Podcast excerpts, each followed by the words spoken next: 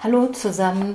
Im letzten Podcast ging es ja um das Thema Self-Care und Entspannung.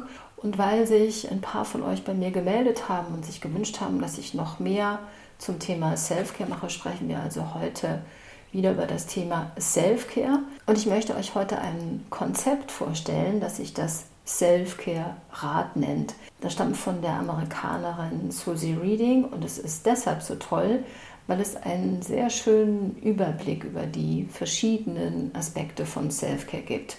Ihr könnt euch dieses Rad auch so wie einen großen grünen Baum vorstellen mit insgesamt acht großen, starken Ästen und vielen, vielen Zweigen. Für sich selbst gut zu sorgen heißt erstens, so wie wir das schon hatten, ich achte auf meine Entspannung.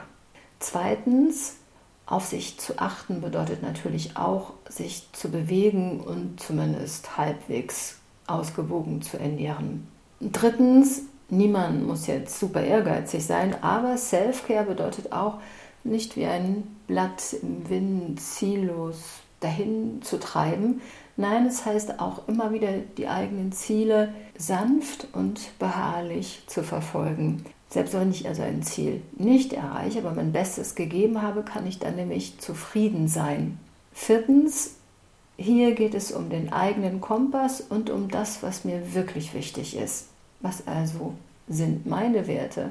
Fünftens, egal wie voll meine Tage sind, Zeit für andere ist wichtig. Sicher ist es jetzt schwierig, in Stressphasen immer Kontakt zu anderen zu halten und seine Freundschaften wirklich zu pflegen. Aber der Mensch ist ein Beziehungswesen und deshalb reserviert euch Zeit für eure Freunde. Sechstens, dieser Aspekt lässt sich gerade auch mit Freunden wunderbar praktizieren. Hier geht es nämlich um den Körper und die Umgebung. Es klingt jetzt ein bisschen trocken, bedeutet aber in der Praxis etwas Wunderschönes. Es heißt nämlich ganz einfach, raus ins Grüne zu gehen.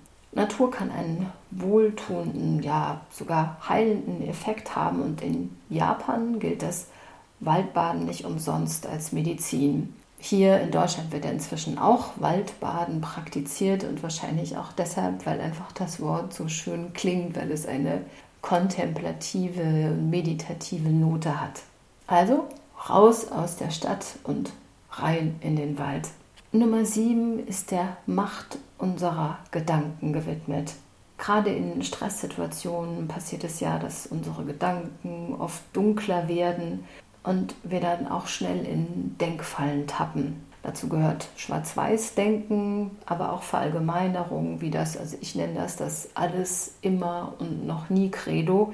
Kennt ihr das? Das sind Sätze wie ich habe noch nie Glück gehabt oder immer passiert mir das. Solche Denkmuster melden sich besonders gerne in stressigen Zeiten. Eine wichtige Strategie ist dann immer wieder ganz bewusst eine Grenze zu setzen. Das bedeutet, was steht in meiner Macht und was nicht. Sich abzugrenzen heißt dann in einem solchen Moment, ich akzeptiere die Dinge, die ich nicht ändern kann. Und wie wir wissen, klingt in der Theorie einfach, kann in der Praxis sehr schwer sein lohnt sich aber. Achtens, dazu muss ich euch noch von einem anderen schönen Buch zum Thema Selfcare erzählen, das jetzt gerade hier vor mir liegt. Und das stammt von der Autorin Franziska Muri, die schon andere schöne Bücher geschrieben hat. Aber dieses hier heißt Selbstfürsorge. Franziska spricht darin von etwas, das sehr, sehr wichtig ist und das wir im Alltag vielleicht öfter oder auch zu oft vergessen. Die Frage lautet, welche Dinge bringen mich gut drauf? Was begeistert mich? Was kann ich selbst dafür tun, damit sich meine Stimmung immer wieder hebt und ein Silberstreif am Horizont auftut? Franziska Muri beispielsweise bezeichnet Begeisterung als Dünger fürs Gehirn. Sehr schönes Bild, oder? Also, was lässt euch die Zeit vergessen? Nehmt euch einen kleinen Moment Zeit dafür, euch zu erinnern. Ich kann sagen, dass es für mich tatsächlich das Wandern ist, weil wenn ich draußen in der Natur bin, kann ich gar nicht anders als gut drauf sein. Was hat euch zuletzt so begeistert, dass ihr angefangen habt zu strahlen und es euch einfach nur gut ging?